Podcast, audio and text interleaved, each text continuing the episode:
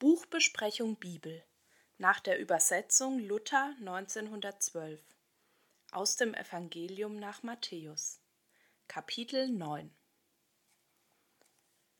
Da trat er in das Schiff und fuhr wieder herüber und kam in seine Stadt. Und siehe, da brachten sie zu ihm einen Gichtbrüchigen, der lag auf einem Bett.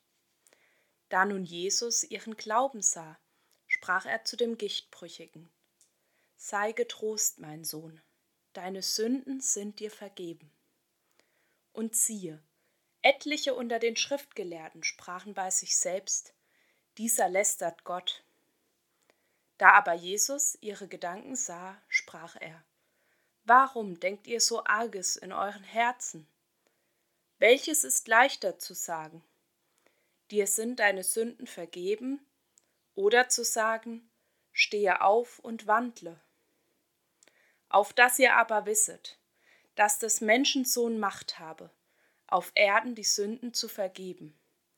Sprach er zu dem Gichtbrüchigen, Stehe auf, hebe dein Bett auf und gehe heim. Und er stand auf und ging heim. Da das Volk das sah, verwunderte es sich und pries Gott, der solche Macht den Menschen gegeben hat. Und da Jesus von dannen ging, sah er einen Menschen am Zoll sitzen, der hieß Matthäus, und sprach zu ihm, Folge mir. Und er stand auf und folgte ihm. Und es begab sich, da er zu Tische saß im Hause, siehe, da kamen viele Zöllner und Sünder und saßen zu Tische mit Jesu und seinen Jüngern. Da das die Pharisäer sahen, sprachen sie zu seinen Jüngern, Warum isset euer Meister mit den Zöllnern und Sündern? Da das Jesus hörte, sprach er zu ihnen, Die Starken bedürfen des Arztes nicht, sondern die Kranken. Gehet aber hin und lernet, was das sei. Ich habe Wohlgefallen an Barmherzigkeit und nicht am Opfer. Ich bin gekommen, die Sünder zur Buße zu rufen und nicht die Gerechten. Indes kamen die Jünger des Johannes zu ihm und sprachen, Warum fasten wir und die Pharisäer so viel, und deine Jünger fasten nicht? Jesus sprach zu ihnen, Wie können die Hochzeitleute Leid tragen, solange der Bräutigam bei ihnen ist? Es wird aber die Zeit kommen, dass der Bräutigam von ihnen genommen wird. Alsdann werden sie fasten. Niemand flickt ein altes Kleid mit einem Lappen von neuem Tuch, denn der Lappen reißt doch wieder vom Kleid, und der Riss wird ärger. Man fasst auch nicht Most in alte Schläuche, sonst zerreißen die Schläuche, und der Most wird verschüttet, und die Schläuche kommen um. Sondern man fasst Most in neue Schläuche, so werden sie beide miteinander erhalten. Da er solches mit ihnen redete, siehe, da kam der Obersten einer und fiel vor ihm nieder und sprach, Herr, meine Tochter ist jetzt gestorben, aber komm und lege deine Hand auf sie, so wird sie lebendig. Und Jesus stand auf und folgte ihm nach und seine Jünger. Und siehe, ein Weib, das zwölf Jahre den Blutgang gehabt, trat von hinten zu ihm und rührte seines Kleides Saum an. Denn sie sprach bei sich selbst, möchte ich nur sein Kleid anrühren, so würde ich gesund. Da wandte sich Jesus um und sah sie und sprach, Sei getrost, meine Tochter, dein Glaube hat dir geholfen. Und das Weib ward gesund zu derselben Stunde.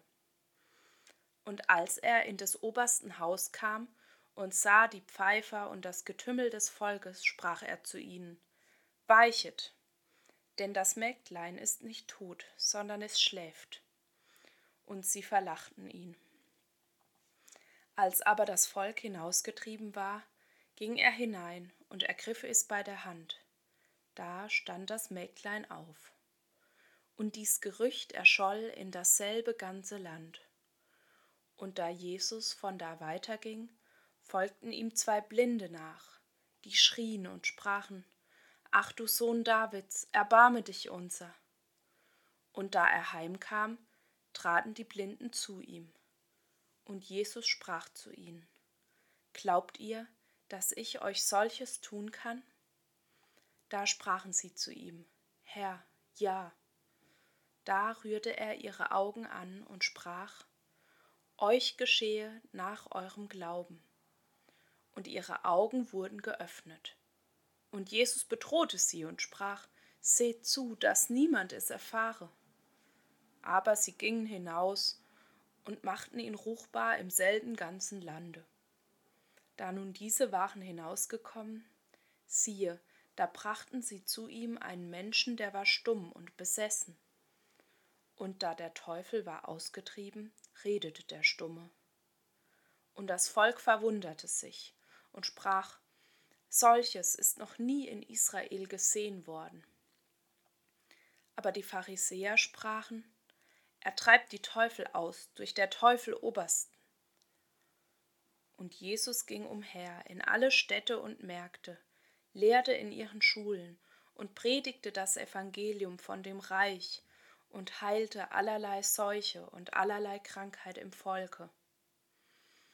Und da er das Volk sah, jammerte ihn desselben, denn sie waren verschmachtet und zerstreut, wie die Schafe, die keinen Hirten haben.